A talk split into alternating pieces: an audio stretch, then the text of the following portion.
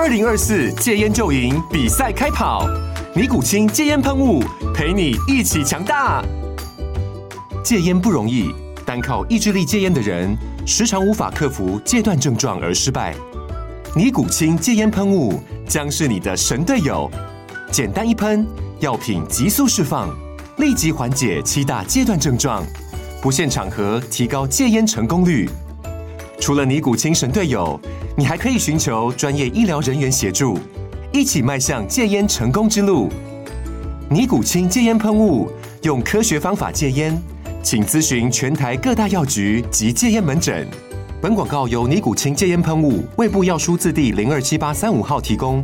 嘉安嘉护股份有限公司，台北市中山区民生东路三段二号十楼，北市卫药广字第一一三零三零一九零号。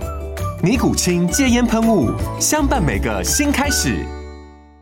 所以啊，所以人人体对于一个热量的吸收，怎么可能会有上限？绝对无上限，绝对是无上限的，因为这是几千百万年以来的演化结果。而、啊、我们到了文明的世界，文文明的生生活，才一个世纪不到，哎，怎么可能一千年我们就把几千百万年演化的这种？条件全部都翻盘了，没有这种事情啊，不可能。嗯、我用另外一句例子来举，你就知道，人吃东西很长。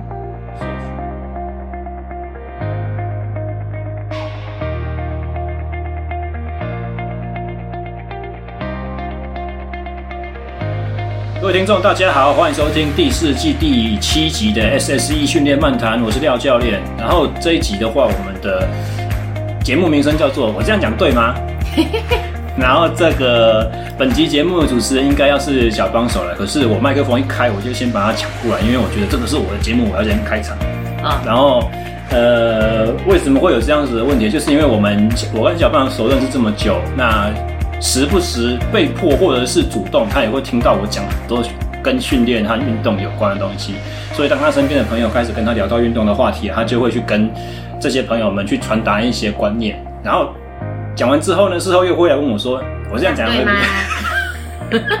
好，所以今天我们就把类似的话题全部都整理在一起，那也算是对我个人的一个考验了。因为我总觉得，就是说，很多时候我讲课还是说干什么教课，对，或者是去讲一些讲座啊，事后学生跟我回答，呃，去跟我沟通说：“老师，你刚才讲的是不是这个意思？”我发现他们好像都常常会误会。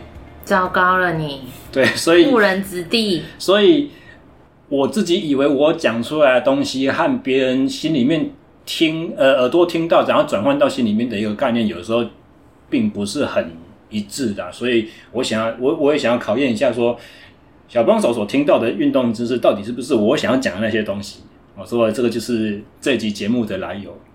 嗯，好吧，那主持的棒子就交给你了。好，那我要问第一题了。好，好，第一题的话嘞，就是呢，前阵子，前阵子，好，反正就是有一天下班，我就跟我朋友去运动，然后运动完之后，我就说，刚运动完之后，现在肚子有点饿，所以我就想说要找他去吃宵夜，因为结束之后大概十点了，然后他就说，可是我自己八点以后都不会再吃任何东西。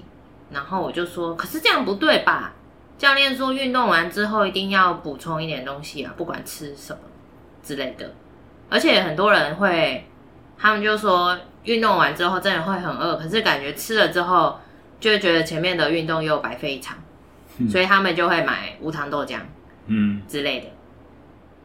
所以运动完后一定要吃东西补充一点，是对的吧？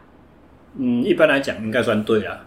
对啊，在在至于吃什么的话，其实很多人会有很多讲究啊。像你刚才讲的那个无糖豆浆，充其量它可能只有一个，就是让你比较有饱足感，不会饿那个效果。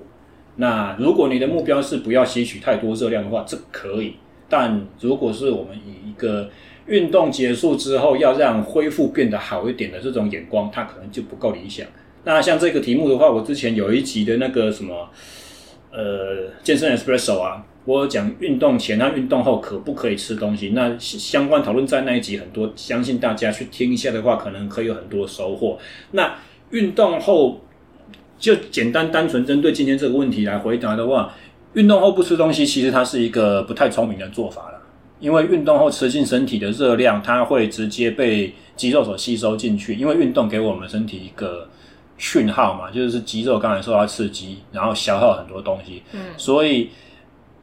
运动马上结束之后，马上吃的，它的第一优先顺序会补到肌肉里面，它不会变成说，哎，我热量收吸收进来了，我就会储存，我就会变成脂肪，不会不，身体没有那么笨，啊，反而是说，你如果运动之后，你给自己身体很长的一段时间没有进食，身体就会觉得说，我最近有把热量大量储存起来的需求，因为我好像不能马上吃得到东西。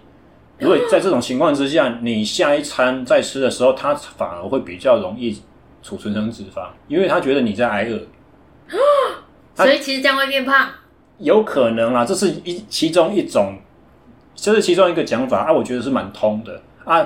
实验的证据至少告诉我们说，运动完之后吃进来的糖类，它是补到肌肉里面变成肝糖。所以不用担心它直接变变成了热量转换成脂肪。对，很多人都在说，但是也不能暴吃，就对，就吃一些。对，不能暴吃啊！啊，重点就是在于说你吃什么。我我会觉得说，我们运动完之后吃的东西，就算是一般大家很喜欢的夜市小吃，什么很美味的、啊、那些东西，只要你吃的不是太多，不要超量，你不要吃到一个爆，然后很饱，嗯，这样子的话其实都可以。嗯，它只是说次佳的选项就是它对你恢复的速度到底。快不快？但是有总会比没有好。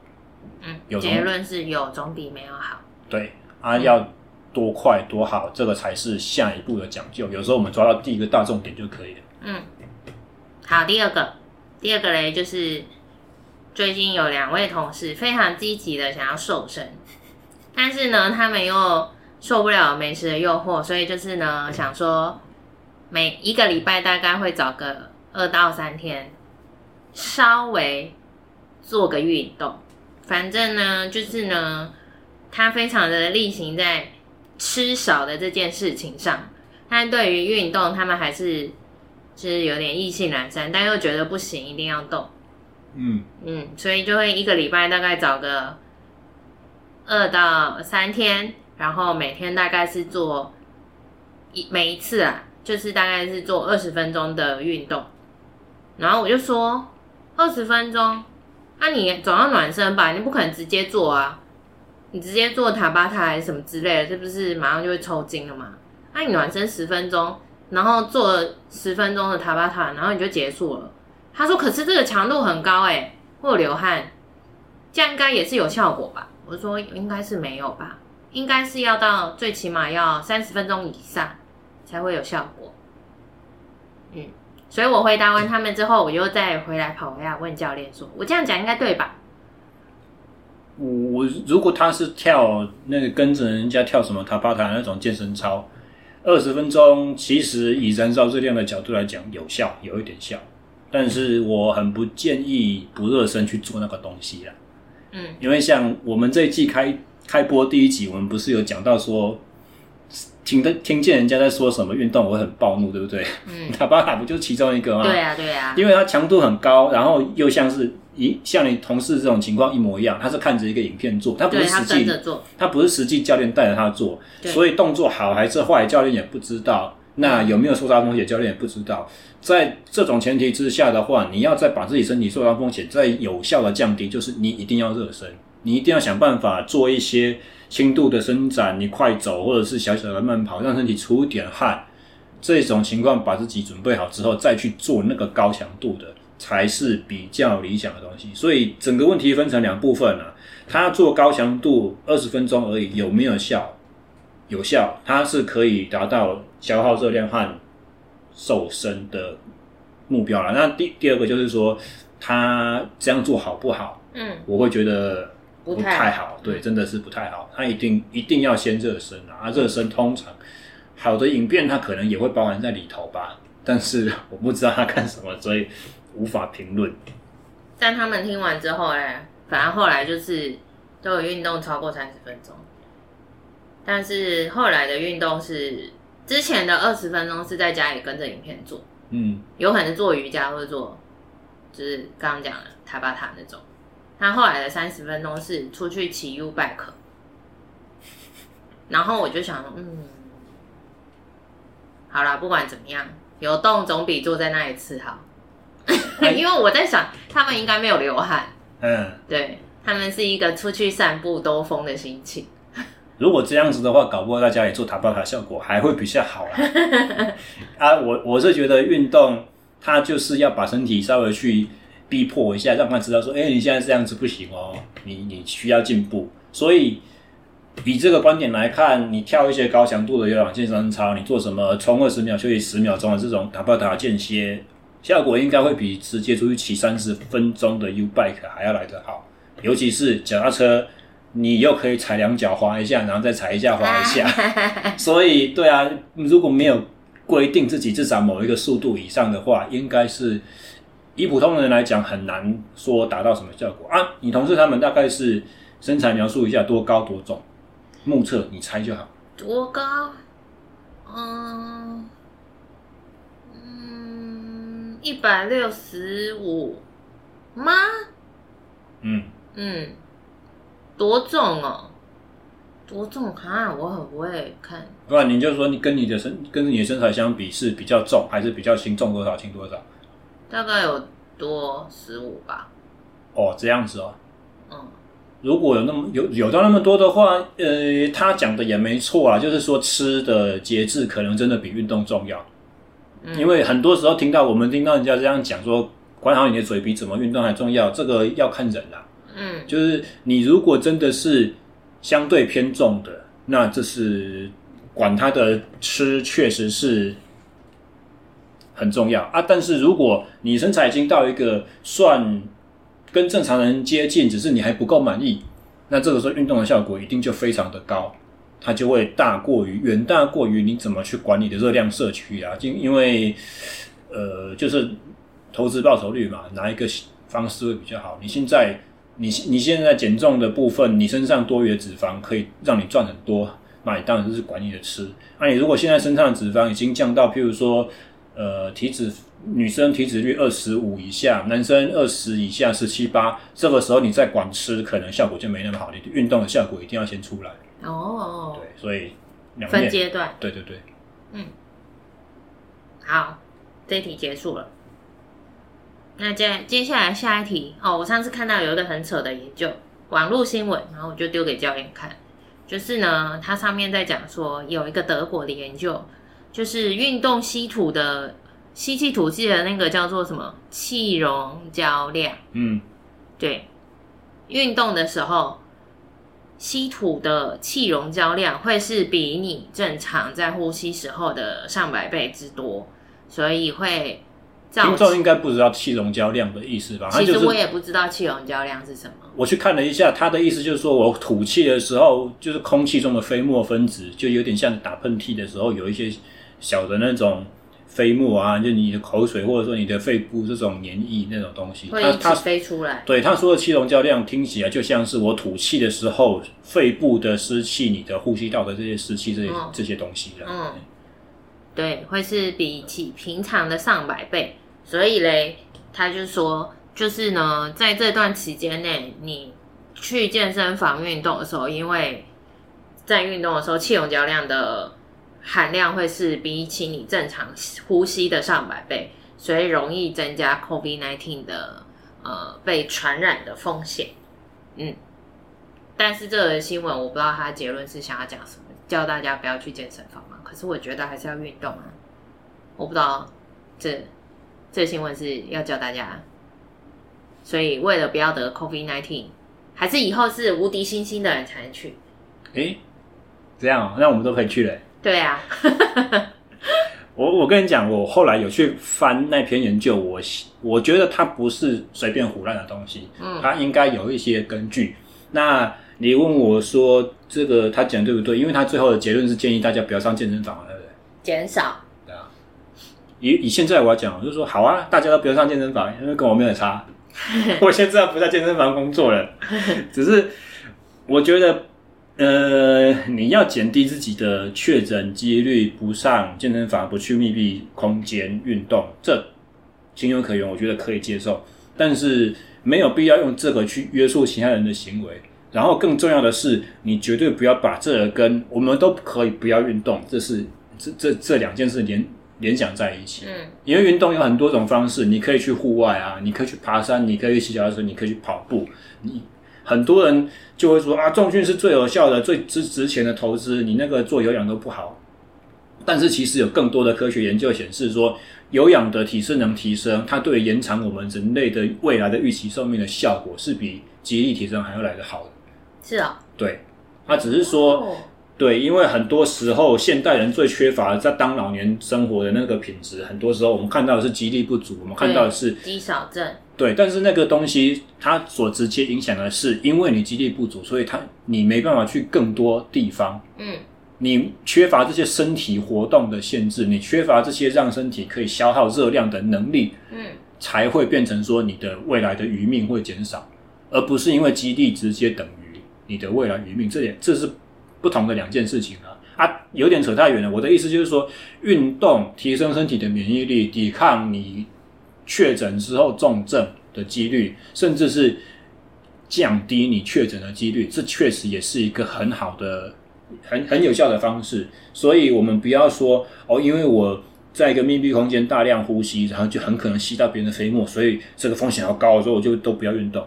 不是，而是你要去想，我们这场战役还要再打好几年，你还可以忍受多久的不运动，让这个不动这件事情去残害你的身心健康，让你其实长远来讲更难以抵抗。我们不要说 COVID-19，其他很多的慢性疾病和任何传染性的疾病都是一样的事情。所以运动对健康有很好的效果。你如果觉得去健身房是一个风险的话，你一定要找到替代方式。这个我觉得在。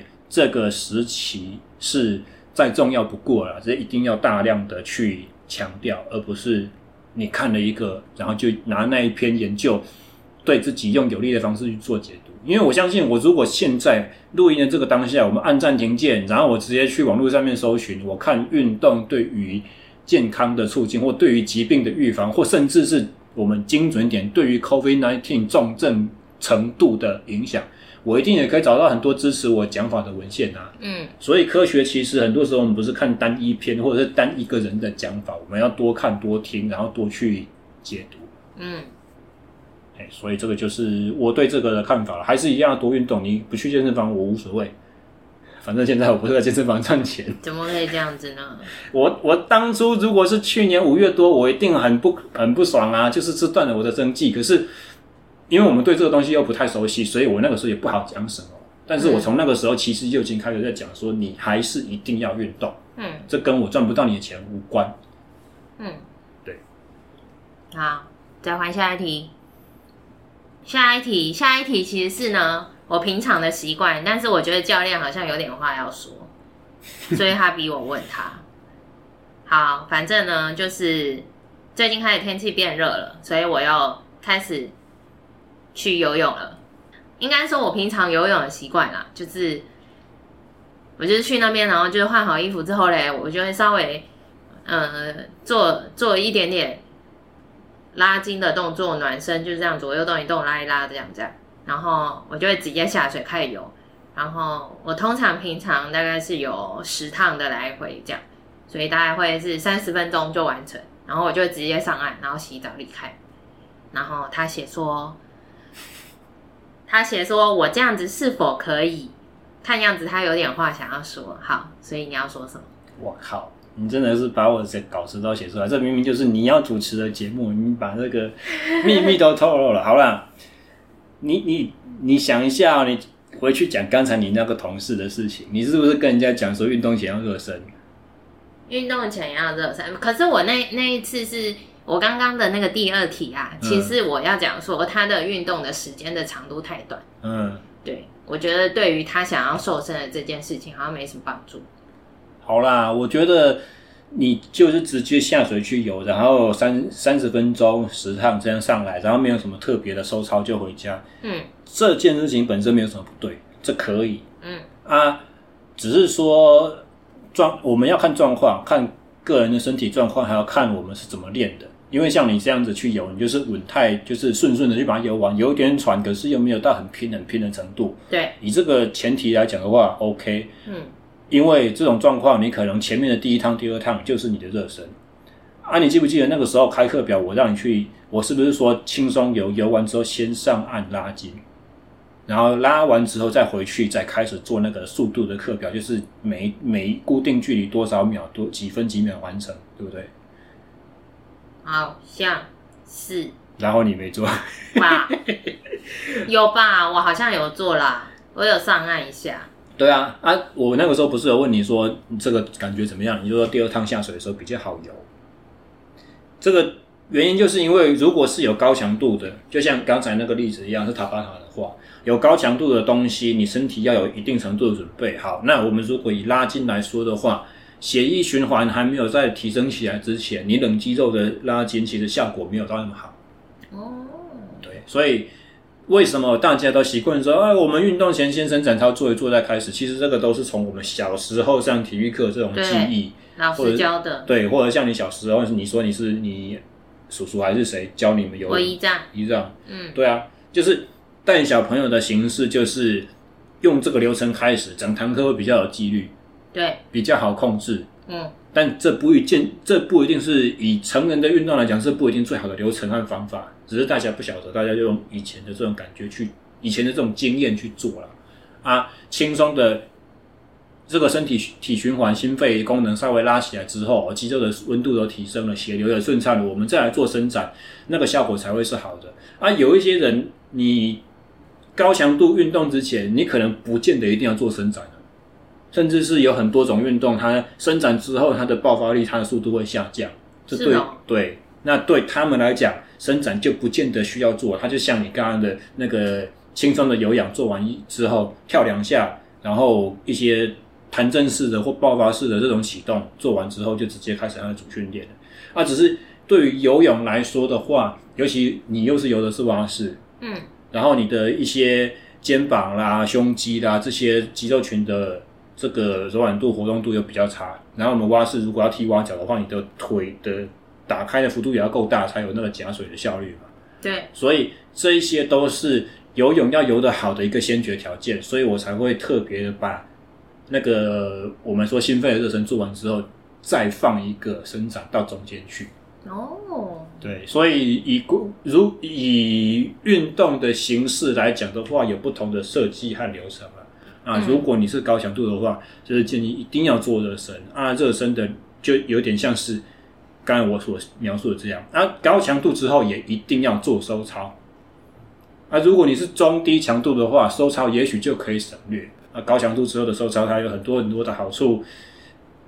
最简单在这边讲一个就好，它会让你结束之后不会那么嗨。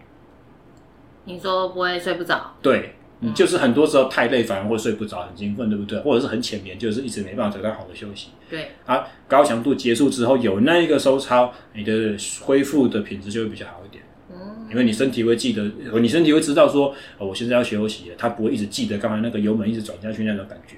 嗯，好哟，这一题结束了。嗯，接下来是下一题。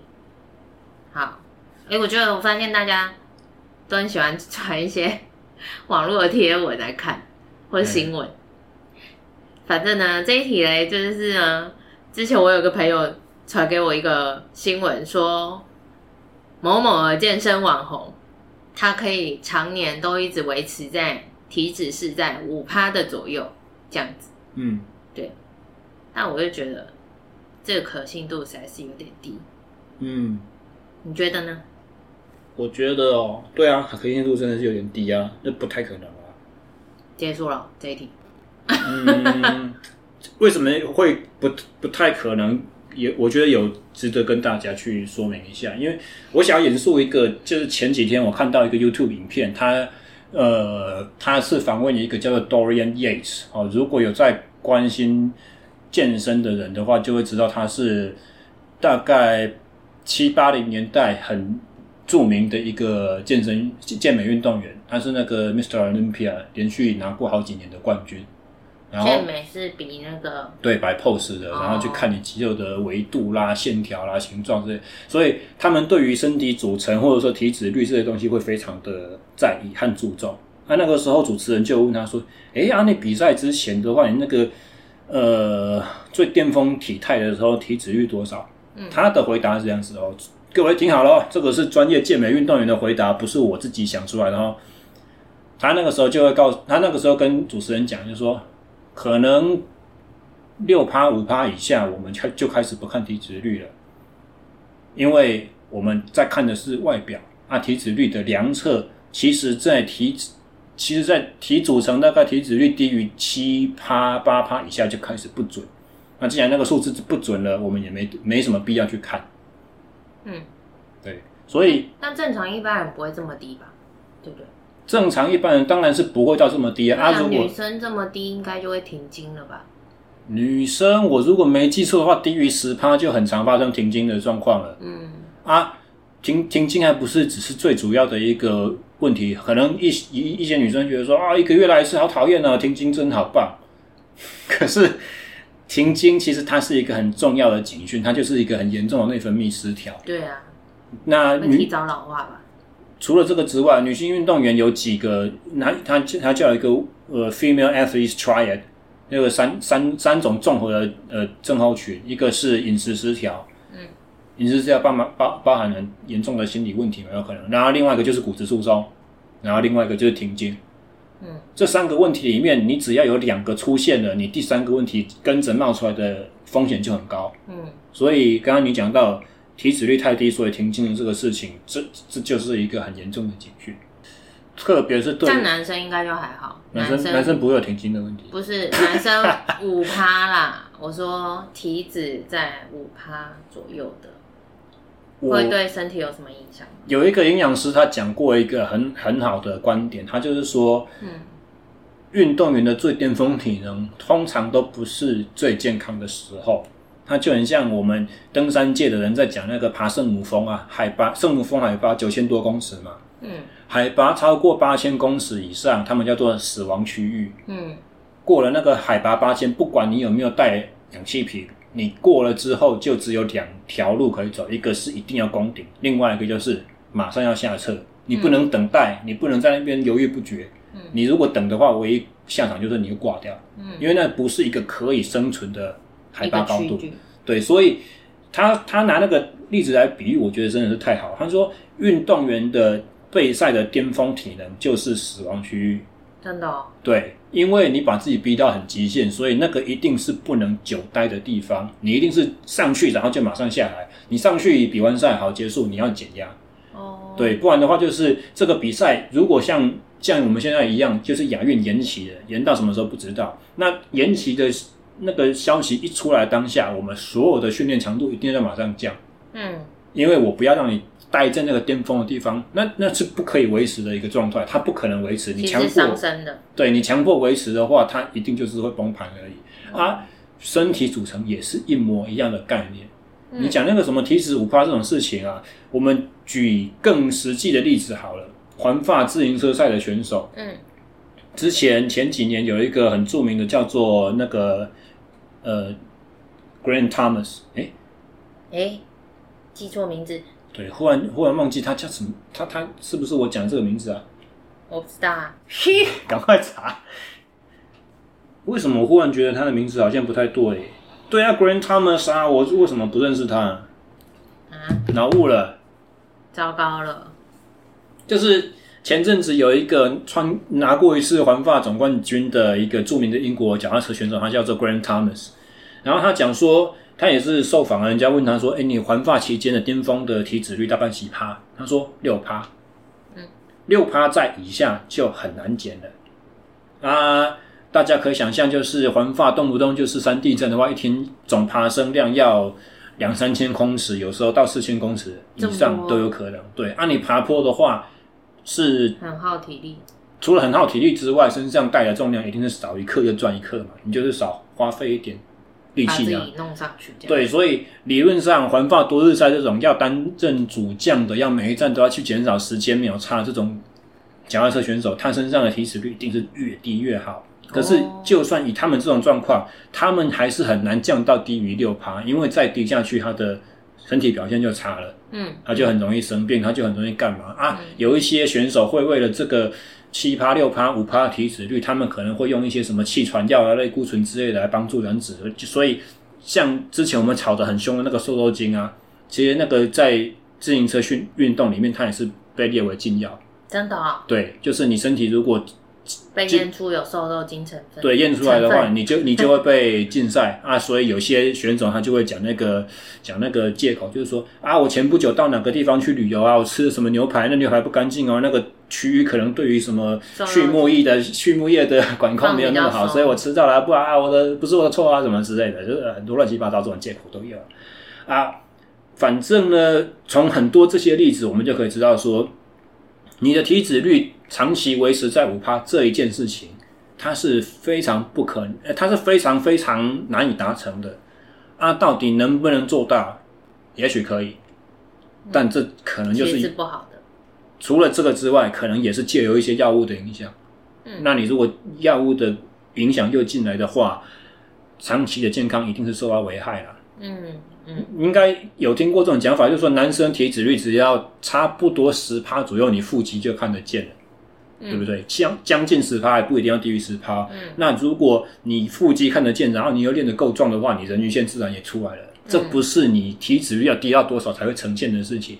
那，嗯，女生的话，你要看到腹肌，大概体脂其实大概十八趴就有机会了。十五，对，十五的话是一定看得到。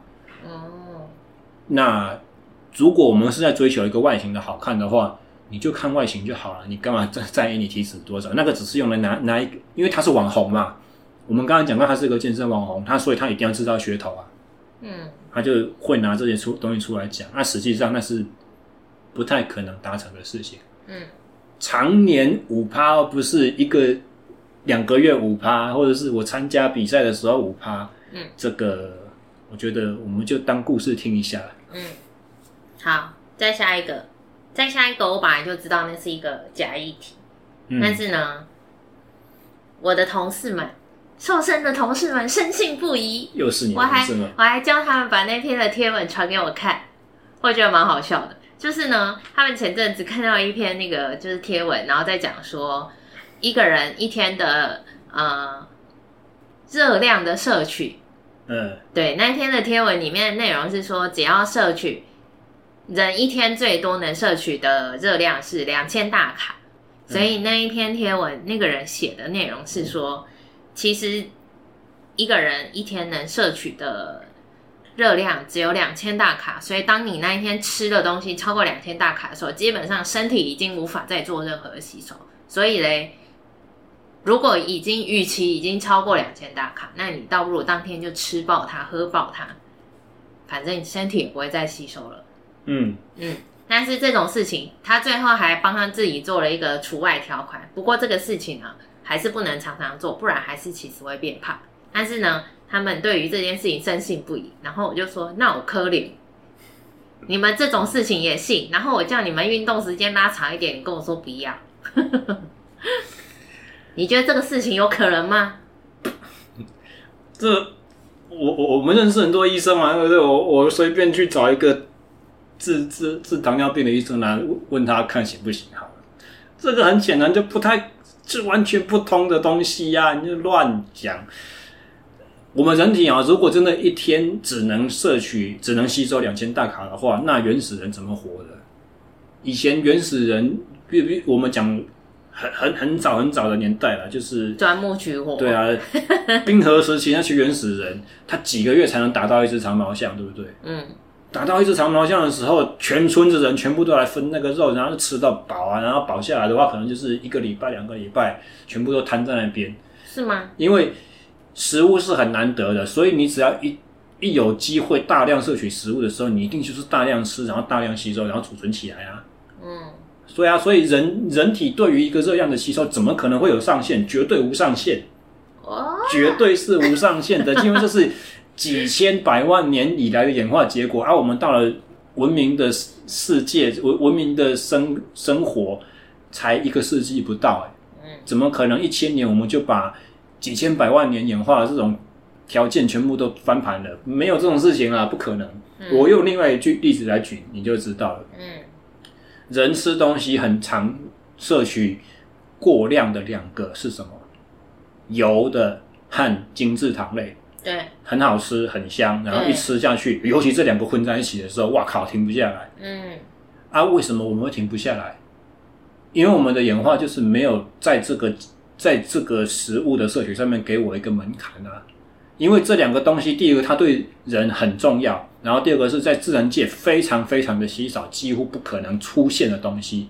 所以当以前的原始人吃到什么蜂蜜啦，嗯，或者是吃到什么猎物的那种油脂啊、肥肉啊，嗯，什么海狸的尾巴什么那种驼峰，有没有？古代那个什么八珍那个有一个骆驼峰，大家现在说那纯油怎么可能吃得下去？嗯，以前的人就是这样子啊，对他们来讲这么美味又这么难得，一拿到一定是吃爆，嗯。也就是因为我们人体的演化机制觉得它吃爆是很正常、很重要的，吸收一口气吸收一大堆进来是没有问题，因为这种事情千载难逢。那现在的文明生活每天都可以，嗯，所以我们才会在这种事东西上面吃过量、摄取过量、吸收过量，才会有这么多的胖子。嗯，你说那个 Discovery 那个叫什么什么沉重人生那个东西，对，不对？因为他每天都过量啊。对啊。所以不可能存在两千大卡以上就无法摄取这种事情。嗯，啊，我们如果要拿科学证据研究的话，我也可以又回到刚才我讲那个环发那个环发选手一天要吃六七千大卡。你说比赛的时候？对啊，他消耗就是那么多，他吸收就是这么多啊。如果两千真的是一个上限的话，他们怎么活啊？哦，就是比三天就死掉了嘞。嗯，还好我没有相信这件事情。我也帮他们推翻了这件事。这个是人会希望希望成真的一个事实啊，所以当有任何一个证据好像看看似对讲的有点像这个样子，他们就哦，我要信这个，其他的东西都不听了。他们选择性的相信啊，我我觉得潜在这是一个更大的危险，就是说很多时候当我们去节食，嗯，设定了很严严格的规范，你很容易就会。因为稍微破戒，你就啊不管了，反正我今天都已经破戒了，所以自我放逐，然后就啪，全部就崩盘。是，对啊，如果你规定，哦、因为吃了全盘都还是会吸收嘛。对对对对对，所以你如果你规定自己不可以吃零食，你规定自己不可以吃饼干，你规定自己不可以喝甜的，当今天同事譬如说公司庆生，嗯，准备了多利多汁，还是准备了什么洋芋片给你，你吃了一片，对，和喝了可乐，你就会觉得说。啊、今天的努力全部都没了啦，那我全部都吃了啦，何必呢？应该是要给自己一点的厚搭，然后就知道说我吃完这一片，或者说我手上抓这一把，我吃下去心情很开心，我就可以停了。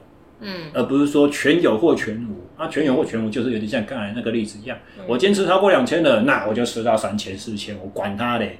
嗯，就这很不好，大家不能选择性的相信。好，再下一个，这个好像是我主管讲的啊，是哦，对，就是嘞，他也是一个健身的狂热者，觉得他维持体态是真的蛮好，蛮厉害的。就是他现在已经快要四十岁了，但是就是身体就是看起来都蛮精实的。然后他每天下班回家都会自己在家里健身，这样。怎么能第一次听你讲过？所以他就是常常问公司那些想要瘦身的妹子。他就是逼迫他们要运动。好，这里这不是重点啦。反正呢，他上次讲了一件事情，就说，拜托你们做那些根本也不会累。我跟你说，要瘦就是一定要做有氧。然后我就想做有吗？没有这件事吧？嗯嗯，没有说要瘦身的话，一定就是只能做有氧吧？我觉得任何运动应该都还是可以达到瘦身的目的。欸、这个很难回答，因为首先他所说的有氧到底是什么意思？他如果他觉得那些妹妹他们在做的塔巴塔那个叫做无氧，那个不叫做有氧的话，嗯，那我觉得这个是不通的啦。你可要，要怎么样定义？可是同一种运动好像强度不同，就会是有氧阶段或是无氧。有氧或无氧这个名词啊，其实是一个上个世纪大家对于生化还不是那么理解的时候一个错误的概念。啊，只是它我们用习惯了，我们就一直沿沿用这个讲法到现在。包括我写的书里面也就是讲有氧耐力、无氧耐力。对。可是人不管用多高强度去运动，你就一定会喘啊。对啊，喘就代表说你有在呼吸，你有在你有在摄取大量的氧气，所以到底什么动作、什么什么动运动叫做无氧的，不是有氧的？没有啊，全部都是有氧，全部都是要都是在呼吸的当下，对，全部都要消耗大量的氧气。自由潜水，呃，对，无氧，不是，自由潜水憋气一口气下去起来。他还是有用到他的氧气，因为他靠那一口气。哦，他那一口气如果没有的话，他就他就憋啦，对啊，他就挂掉，他就石石头往下去了。然后原住民不是讲那个笑话，说我爸爸很厉害，超会潜水，去年潜下去，到今年还没浮上来。有有这个笑话吗？我怎么不知道？我有听过这种，你闭气可以闭多久？闭三分钟，了不起哦！我爸他怎样怎样的。这，反正就是人类不可能进行无氧的运动，所以。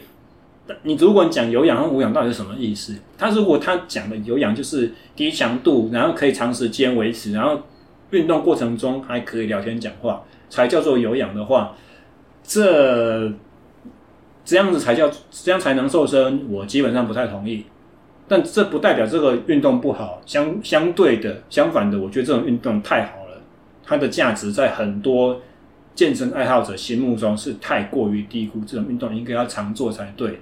只是你要直接把一件事情你在做的过程中就可以燃烧脂肪啊，怎么样？有的有的没有的，去当做瘦身的先决条件，这个是错的，这个已经被证实不对了。嗯，你高强度运动，它就可以在运动结束之后，身体还是属于很亢奋、很需要快速运转，还需要燃烧，对，消耗大量的能量去修补刚才我所造成的那些破坏，所以。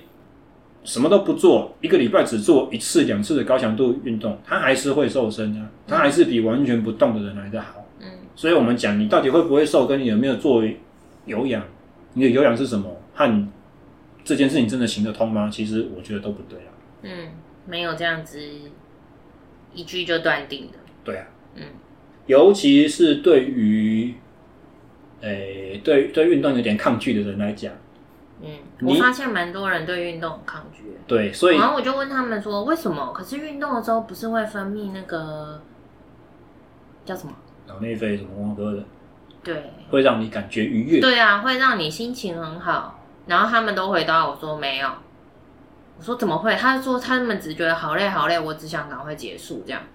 可能比起吃美食的过程，嗯，我就在想吃对他们来说是开心的。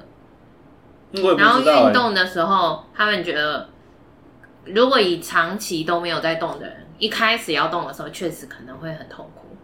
因为身，我就我我我自己在揣测，他们应该是，就是因为长期，因为我们都是办公室的族群嘛，上班的，就是维持同一个姿势，那有一些动作的灵活度没有这么的好，所以当你要叫他突然起来要开始要动的时候，做。教练指定的动作，他们会觉得痛苦。前一段时间，他们说就只有觉得结束的那一刹那才会有心情愉悦的感觉。嗯，但应该是因为已经结束了。我我觉得我的猜想是这样。理性的我哦，我会觉得说他就是第一坎还没有过，就是好像一个我我们如果一个很重的。车子好，摩托车很久没发动，你第一时间要发起来是不是有点困难？对啊，你连要推它都推不太动。嗯，然后你不管是用推发还是用踩发，踩发起来之后，不不不不不，它可能又会熄火，你要再踩第二次。当它做运转顺畅起来之后，它就一切都正常。嗯，我觉得做事生活的人要培养运动习惯，他一定要去先克服前面那一段要顺不顺的过程。嗯，他我的想法是，这种人可能就是。因为冲不过这个第一关，所以运动在他们心目中就永远都只有痛苦，就没有后面顺起来的那个感觉。对，感觉。嗯，这是理性的我这样想，但是感性的我，我会觉得说，这世界上可能就是分两种人，一种就是爱动的，一种就是不爱动的。啊，真正不爱动的人，我们不管怎么样都没办法改变他。对、啊，所以不要强求。嗯，真的。说啊，扯到这边有点太远，我想要回去讲刚才为什么讲说不爱运动的人。我的意思就是说。特别是针对不爱运动的人来说，你只要有任何一种方法，任何一个诱因让他愿意动起来，那这个动的方式，不管是什么形态，都一定是好的，都一定会是所谓有效的。嗯，我们就不要再执着说哦，你一定要有氧才有效，你一定要无氧才有效，你要高强度，你要长时间，你要做肌力什么，嗯，不用管那么多，它有动就比没动好。嗯，对，是这么说没错了。哇，突然论局放的好宽。好，下一题嘞，就是我记得我这个观念是对的，但是我上次试做了之后，我就觉得有点奇怪。就是呢，之前教练有跟我讲说，高强度的运动之后。隔天呢，其实可以做一点低强度的运动，嗯，可以帮助身体恢复的速度就是再更快一点，这样子，嗯嗯，所以嘞，呃，我现在固定每个礼拜一会做，有点像 TIS 的那种课程，叫红红绳，对，红绳课。而且你是去物理治治疗所去让物质师教课，对，然后嗯嗯，每个礼拜一都蛮虐的，所以。那一天做完，礼拜一做完红绳课之后结束，隔天我就跑去游泳。但是我游泳之前呢，我其实没有什么任何酸痛的感觉，就是昨天练的东西，我其实那时候没有什么感觉。但是我有预感，就是有可能接下来再隔一两天后，可能会有点不舒服，就是会酸啊，还是怎么样之类的。嗯，因为过往前几前几周的经验是这样，所以我隔天就跑去游泳了。但结果我游完泳之后，我的身体就开始酸，好像是我的背嘛，还是我的对二头，我就开始酸。然后我就想，哎、欸，怎么会这样子？不是说隔天运动做低强度的话，可以帮助我恢复吗？结果反而开始酸了。嗯、对，所以你要问的是，这这个做法到底对还不对？对啊，就是你告诉我这个做法，结果我结果我施行了之后，反而身体开始酸了。然后就想，哎、欸，奇怪。这样是正确还是错？我们永远不会知道这个答案，因为你已经做下去了。什么意思？我，我觉得是这样。我要开对照组做吗？对啊，我们现在要做科学的研究，就是要你现在是在。可是那你要课程要一模一样。对，他不会上一样的课给你。对啊。他们回来想，我们回来讲，就是说，为什么你那一周会特别会去加个游泳呢？是不是因为你觉得那一周的真的有特别超，跟之前好像没有？嗯，只是因为隔天。刚好有空，嗯，就是台北终于没下雨了，台北一直下雨，真的好烦。然后隔天天气很好，然后就想哇，天气不错，那我中午午午中午午餐的时间我去游个泳好了，这样。嗯，对，就是就只是因为这样而已。我觉得，因为递延性酸痛就是运动完当下有一点累，隔天还好，第二天酸起来，第三天搞不好更酸，这个才叫做。递延性啊，延迟性出现的。对对对。所以你的缓和运动是发生在运动完之后的第一天，可能是因为这样子，所以你做完缓和运动之后，递延性酸痛才出来。那依旧是因为礼拜一的关系，而不是因为你礼拜二做了什么的关系。哦。而且搞不好你如果礼拜二没有游的话，你那一周酸的会更惨，也说不定啊。这就是我刚刚所说的，我们不知道的这个事情、嗯、啊。低延性酸痛也有点像我们上一个问题在讲的，对，针对不爱运动的人，他要先过那第一关，先过完那个坎。嗯，他们可能就是每次都觉得说，这个怎么那么难突破，我不要，然后我就一个月又没去了，两个月又没去了，过了快半年，忽然又想起来罪恶感发作了，我又想要说，我再给我一次机会，我再试试看，然后这次下去又是一样，他就哦不要了。他如果没有每次都卡在痛苦那边就结束了，他没有一个礼拜两次，或者是一个礼拜一次，下个礼拜再去，他的这一关就永远都过不了，他就没有顺起来的那个时候。嗯，然后啊，如果回到递延性酸痛这个话题上来的话，我依然觉得你隔天做缓和是会很有效的，嗯，所以会有很大的帮助啊，只是说。如果你前一天的红绳让你的身体肌肉有一点疲劳，啊，疲劳的是特定部位，然后好死不死那个特定部位的疲劳和无力又会刚好让你游泳姿势不标准，也有可能因为这样子，所以你游完泳之后就新的酸痛就 Q 出来了，这也是其中一个可能性啊。啊，递延性酸痛要改善它的严重程度，有一个很好的方法就是练完之后马上滚滚筒，嗯。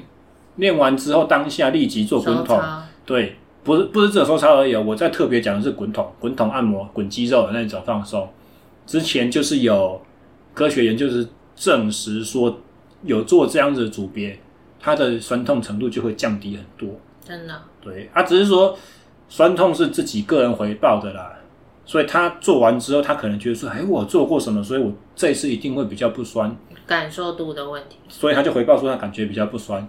对。这是这是什么？叫安慰剂效用嘛。所以，可是重点就在这里。安慰剂效用也是一个很有效的效用，因为最终我们要感受到就是我身体比较不酸。对，所以过程中到底发生了什么事情？它有没有什么抑制身让？呃，跟人滚一滚、撸一撸，它就让身体产生什么抗发炎的酵素、什么蛙哥的，这都全部都不重要。重要的是你后面觉得不酸。嗯，所以科学研究已经告诉我们这个证据说，运动完，尤其是高强度运动完的当下，马上滚滚筒之后的递延性酸痛就会消除。就会减低很多啦，嗯，这是其中一个。那第二个就是压缩腿套，这个也有效。所以要减低的话，这两个小撇步跟大家介绍一下。那、啊、至于其他的哦，可能我还是建议低强度对缓和运动要做。嗯，还有，就算其他东西都不管，你至少还多赚到一趟缓和运动。赚到，这算是一种赚到。缓缓缓和运动就是低强度，它时间不长的二三十分钟，这种其实效果很好，有很大的好处，只是可能不在那跟运动员的领域有关系，就不在我们今天的讨论范围里面哦。啊，但是它还是很赚的。好，反正结论就是很赚。嗯，好，好了，一些胡言乱语的问题问完了，最后就是这哪算胡言乱语？这明明就很好的题材，好不好？卡掉。好，最后一题，最后一题是什么？心得论哦。做节目做做这这几年，你你有什么样的感想吗？有三分之二的时间都在喃喃自语。呃、欸，有什么样子的感想？这题目我我可以问你呀、啊。这个是我们两个的节目，不是只有我在做节目，对不对？你很常在那边说这个是我们的作品。是，哇！可是有有很多我不会啊，我都听不太懂。我的想法哦，大家们不孤单，我跟你们说，有一半以上我都听不懂，尤其是他自己在碎碎念的时候。讲到一个，你知道我很喜欢，我之前找过一个脚踏车教练，一个美国人帮我开课表。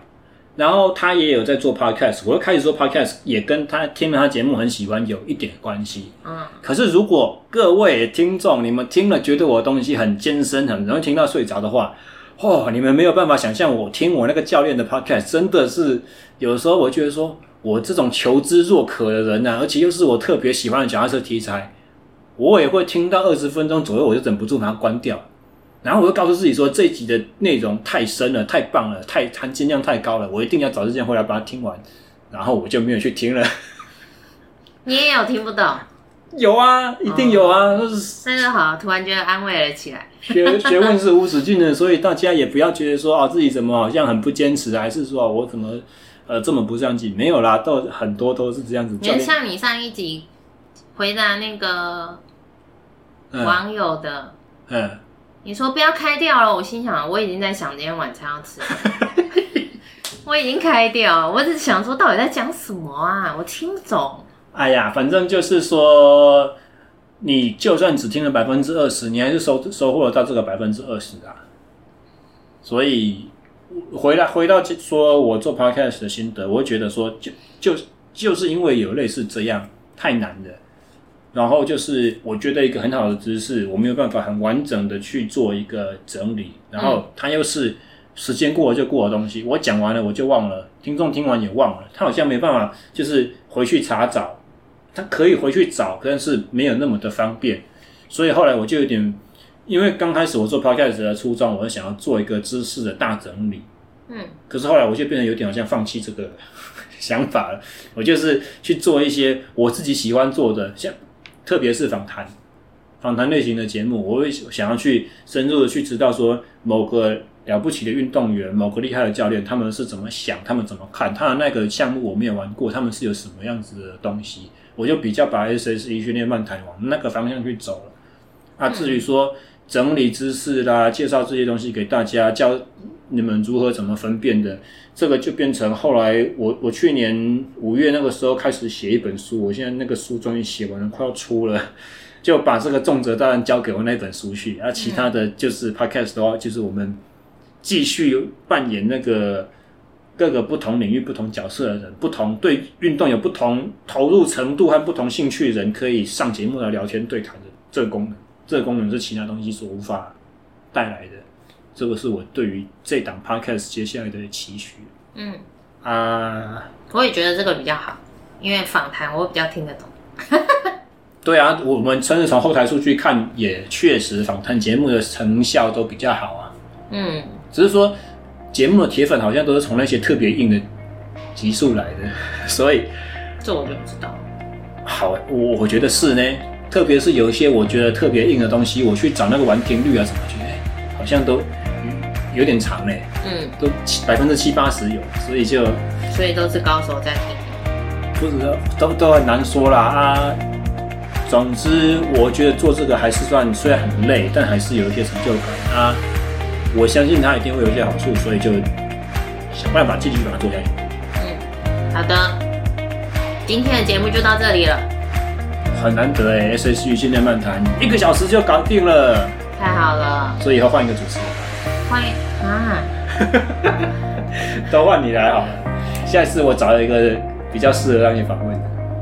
你说我访问别人哦？对啊。可是说不定我听不懂他在讲什么啊。哦，那就跟那个魔力小红一样，你跟我一起访问。好，嗯，可以啊，反正就 再再讨论啦。好啦，等一下麦克风关掉之后，他他一定会跟我有意见。那就本期节目。先到这边喽啊！喜欢的帮我按赞、留言、追踪和订阅哈。那特别是你如果朋友你觉得这一集对他很有帮助的话，直接把我们的名称推荐给他们啊！下周再见，大家拜拜，拜拜。